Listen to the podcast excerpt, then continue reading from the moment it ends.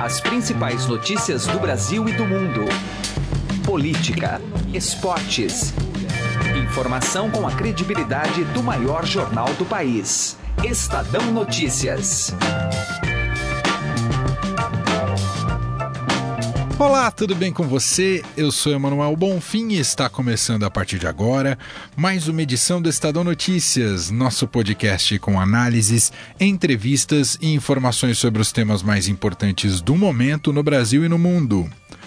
Se o peso do engajamento digital fosse o único elemento definidor para o resultado dessas eleições, o Partido Novo poderia estar em vantagem sobre players mais tradicionais.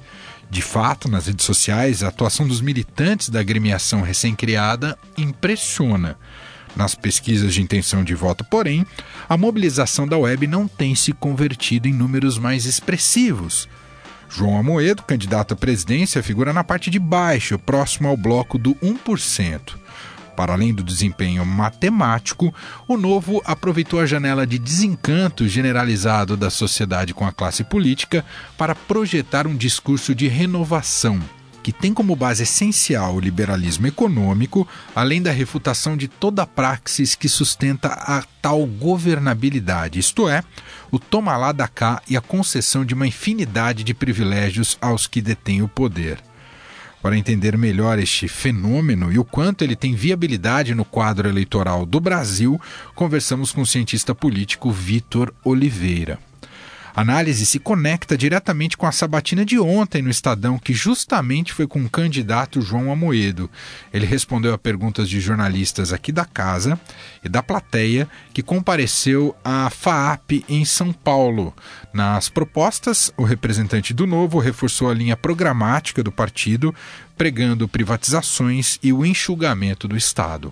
Confira ainda nesta edição do programa a tradicional coluna direto ao assunto, com os comentários de José Neumann e Pinto. Estadão Notícias. O Estadão e a Rádio Eldorado convidam para o ciclo de palestras Repensando a Cidade, São Paulo em Transformação. Prepare-se para acompanhar uma série de debates com grandes nomes da nova economia. Temas como mobilidade urbana, investimentos, tecnologia, cenário econômico, tendências de consumo e muitas dicas para quem procura realizar bons negócios negócios. Anote na agenda porque no dia 30 de agosto, uma quinta-feira, acontece o primeiro dos 10 encontros programados. Nele estará presente o fundador e CEO da Pets, o Sérgio Zimmermann, que fala sobre o mercado pet no Brasil. O executivo, que comanda a maior rede de pet shops do país, revela suas expectativas para a economia brasileira no segundo semestre. E o evento terá ainda a participação do vereador Polici Neto, que abordará questões como os pets na cidade de São Paulo e também a mobilidade urbana. Entre agora mesmo no site da Vitacom. Acesse vitacom.com.br e faça a sua inscrição. É gratuita e são poucas as vagas. Pode bloquear o dia 30 de agosto às 19 horas e vem até a Avenida Faria Lima, 4540. Estadão Notícias.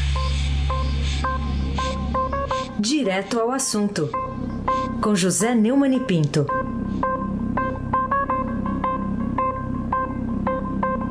Você vai me perdoar, mas não me peça para ler as razões da Carmen Lúcia, presidente do Supremo, e da Raquel Dodge, procuradora-geral da República, uma passando para a responsabilidade da outra, a blindagem que ambas providenciaram para o, o colega de Carmen Lúcia, Gilmar Mendes, aquele que indicou a Raquel Dodge para ser procuradora-geral da República e o Temer nomeou.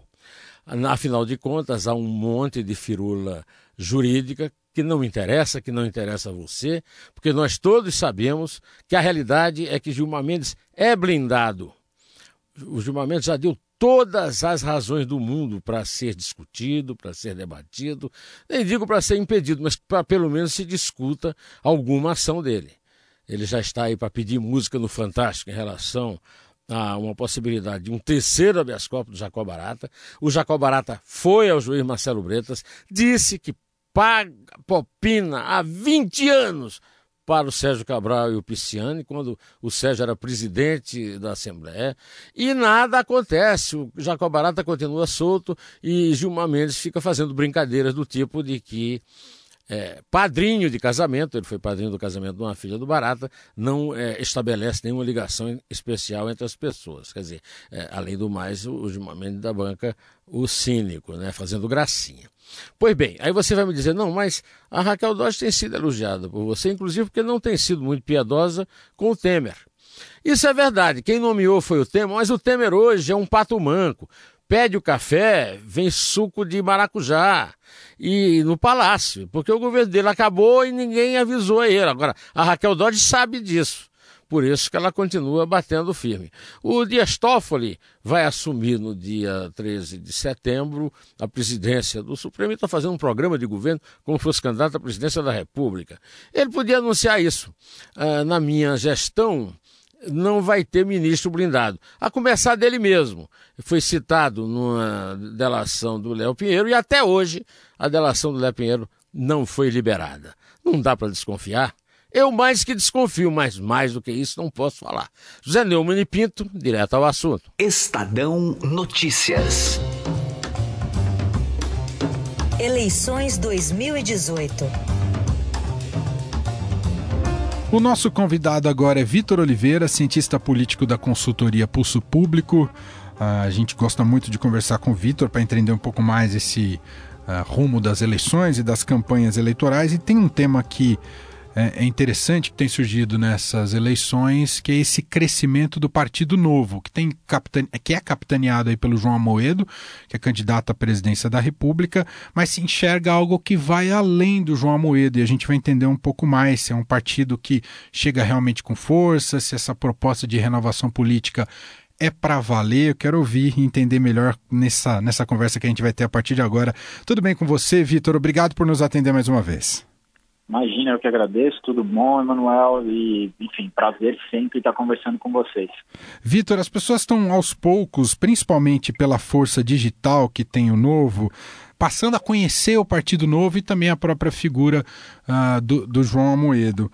Ah, eu queria primeiro te ouvir como é que você enxerga esse fenômeno. Se é um fenômeno que tem raiz com o crescimento da direita no Brasil, se não tem relação com isso, se tem o fato de ah, da questão da, do cansaço com a classe política atual. Como é que você enxerga aí o fenômeno do novo nessas eleições, hein, Vitor?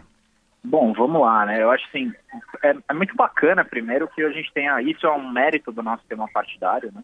Que a gente tenha o surgimento de novas opções a cada, a cada disputa, né? Que o, o nosso sistema partidário ele tem um, um, um, problema muito fundamental, que é a fragmentação dele. Mas, ao mesmo tempo, o outro lado da moeda é permitir que coisas novas surjam. E aí, a despeito do espectro ideológico, acho que o novo vem nessa, vem nessa toada aí de, de gente que está cansada com as opções que existem, de gente que está buscando uma articulação nova de ideias.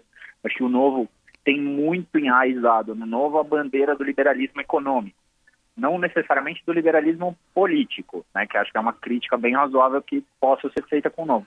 Mas é, é, ele de fato é uma novidade por deixar claro que é um partido que tem uma preferência ideológica, do ponto de vista especificamente dessa clivagem econômica, de ser é, altamente liberal, de defender um Estado menor, defender é, menos impostos, defender é, a, a, a, o direito à propriedade, né, sobre outros direitos, enfim.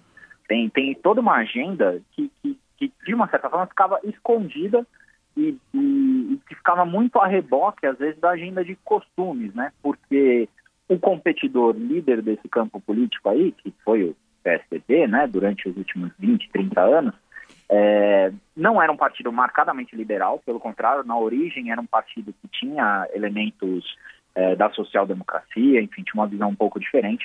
Aos poucos, até em função da competição com o próprio PT, foi sendo empurrado para a direita, então ele ficou mais conservador do ponto de vista de costumes e também ficou mais liberal do ponto de vista econômico. As reformas nos anos 90 foram muito nessa direção e tal. Mas nunca foi um partido que levou essa bandeira, né? Inclusive teve sérias dificuldades para falar sobre privatizações e tal. E eu acho que o novo, desse ponto de vista, é uma coisa muito positiva no nosso sistema partidário, né? Porque ele, ele, ele é... tem muita gente, quando, quando o novo surgiu, lembro que alguns colegas falaram, ah, agora a gente tem um PSOL da direita também. eu acho que é, é, um pouco diferente, porque o novo veio para competir. Né? O, o PSOL tem uma, tem uma, uma dificuldade é, uma dificuldade de, de, lidar com a questão de ser competitivo nas eleições. Né? O Novo, eu acho que tem um pouco, desse ponto de vista, é um partido que quer ser grande, né? um partido que não quer ficar refém da própria ideologia.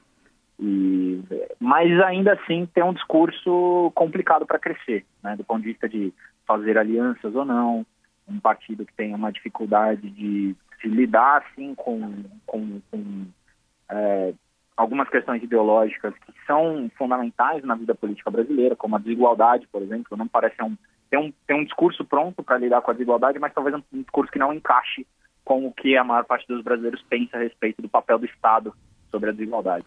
O, o que você está querendo dizer, Vitor, é que há, há um risco de, de, de o partido acabar assumindo uma pecha de um partido elitista, é isso, Vitor?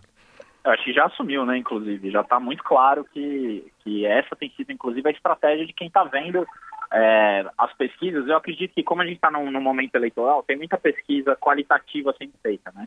E certamente essa, é, esse crescimento do, do novo é, em algumas pesquisas de intenção de voto também se refletiu nas pesquisas qualitativas, porque a gente tem visto uma propaganda, né, associando, é, enfim, ao, ao candidato a Moedo a, a ideia dele de que ele é um banqueiro, né, ao partido ser um partido de ricos que defende a, é, é, um mundo só para os ricos, enfim, uma visão de mundo elitista. Eu acho que essa pecha já está e o assim como assim como como quem está no outro extremo lá da, do, da, é, dessa clivagem econômica, né, o PSOL, por exemplo, enfim, tem que lidar com a com a pecha de, de alguns chamarem de comunista e tal, eles vão ter que se lidar com essa de ser elitista, né? não tem jeito.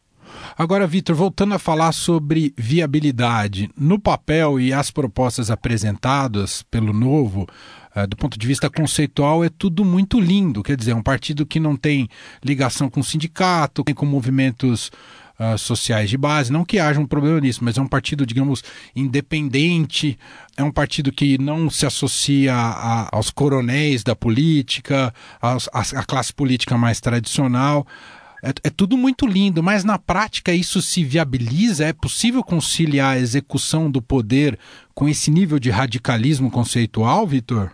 Então, é porque eu acho que esse radicalismo conceitual, assim como em outros casos, acaba ficando um pouco mais no papel, né? Eu acho que a, o, o, radicalismo, de fato, que o Novo tem é essa questão da defesa intransigente do liberalismo econômico, né? E, por enquanto, ainda a questão da ausência de alianças. Né? Mas eu acho que essa é uma que essa é uma barreira que seria facilmente quebrável uma vez que o Novo, por exemplo, chegasse no segundo turno ou tivesse que governar. Né?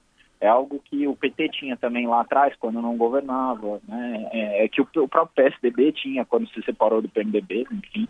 Né? Eu, eu acho que tem, uma, tem uma, um, o nível de intransigência e de idealismo, para assim dizer, né? então vai ficar mais restrito essa questão da agenda econômica liberal. Agora, é, eu acho que uma coisa importante ressaltar, assim, eu conheço algumas pessoas do, do fizeram parte dessa, do início do novo. E, de fato, teve muita discussão, teve muito planejamento, gente muito séria envolvida nisso. Também teve muito dinheiro, né? O próprio João Almoedo foi uma das pessoas que ajudou a bancar algumas coisas no começo, enfim, um dos grandes impulsionadores do novo.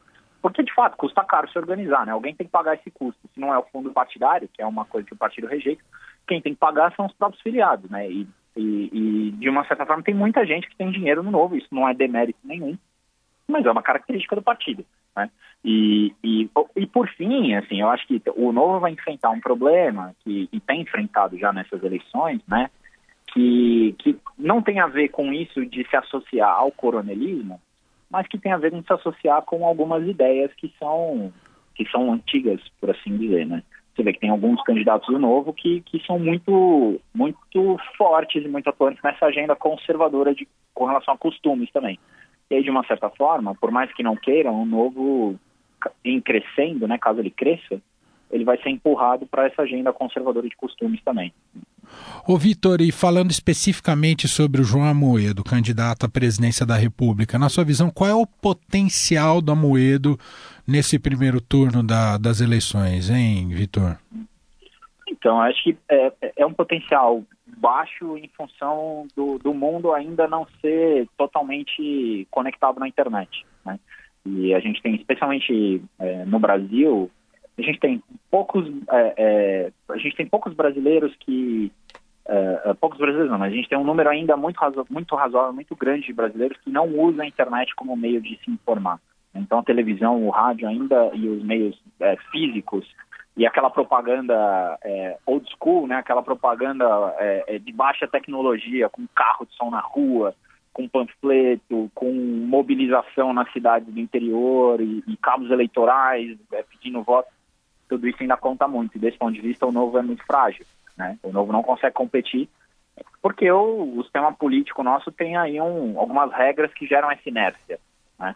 E, por exemplo, o tempo de TV que tem a ver com o tamanho da bancada. O novo, por definição, é um partido novo, não tem ainda essa bancada e, portanto, não tem tempo de TV. Então, nessas eleições, o potencial de crescimento está muito limitado a isso. Eu acho difícil a gente imaginar que o Amoedo vai chegar ao segundo turno, né? Eu tenho uma expectativa que essa, essa probabilidade é baixa, o que não significa que a candidatura dele não seja importante para posicionar o novo, por exemplo, diante de um suposto insucesso, de repente, do PSDB nessa eleição.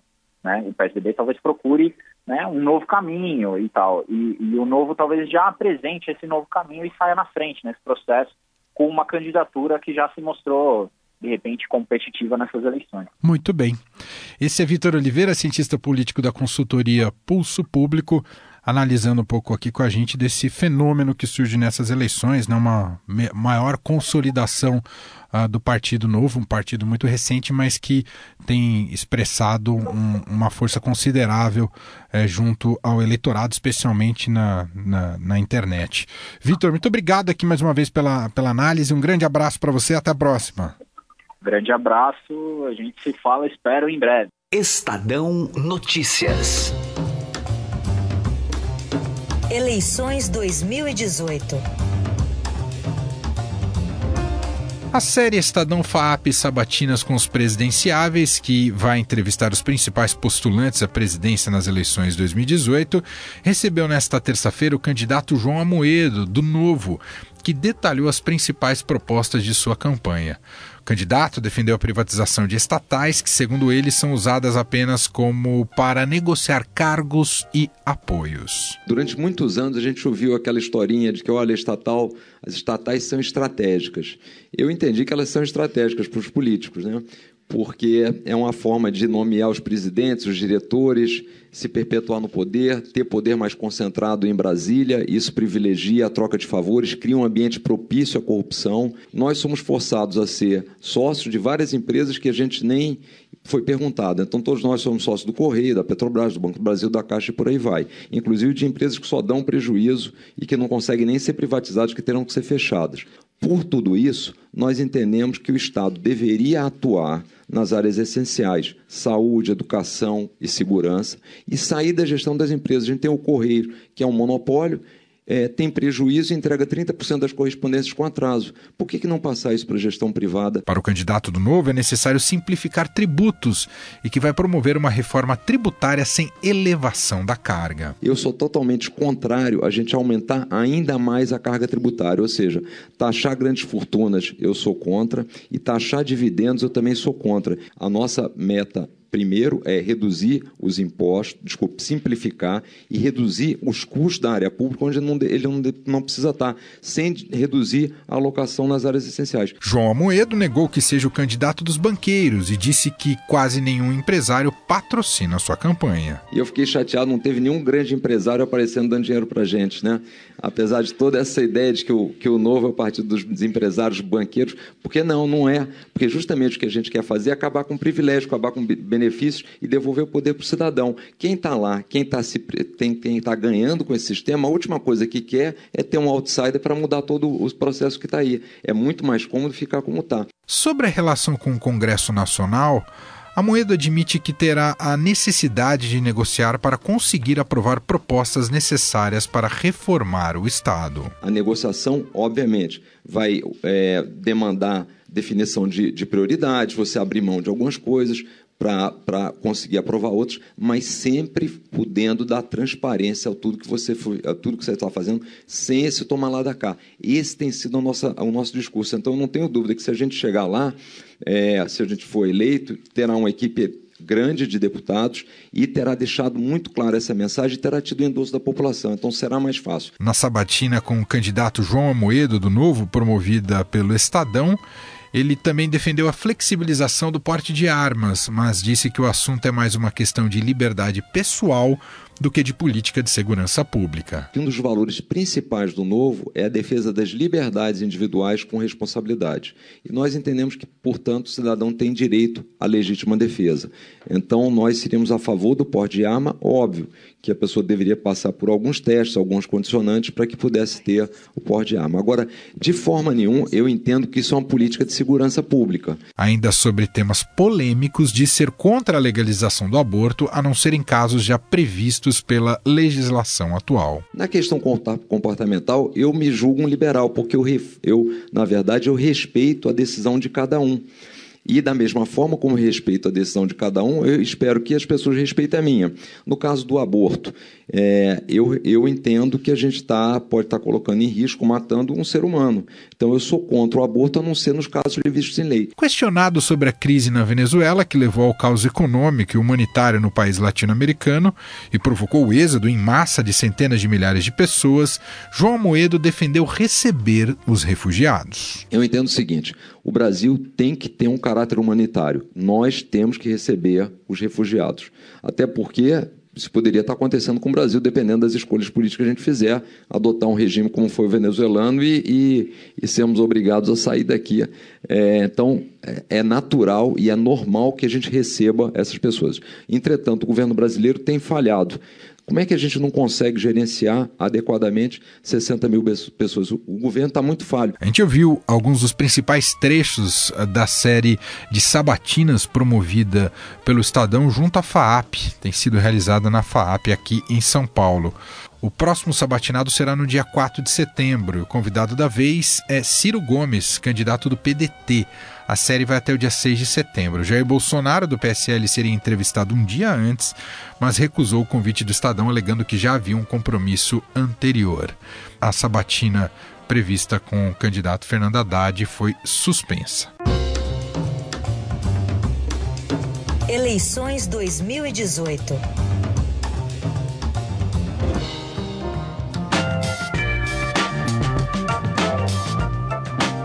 Estadão Notícias desta quarta-feira vai ficando por aqui. Contou com a apresentação minha, Emanuel Bonfim, produção de Gustavo Lopes e edição de Leandro Cacossi. A montagem é de Nelson Volter. O diretor de jornalismo do Grupo Estado é João Fábio Caminuto. De segunda a sexta-feira, uma nova edição deste podcast é publicada. Tem tudo no blog Estadão Podcasts. Estamos também presentes na Deezer este e todos os podcasts do Estadão no Spotify e também no Google Podcasts. E quer mandar um e-mail para a gente, podcast.estadão.com. Um abraço para você, uma excelente quarta-feira e até mais. Estadão Notícias.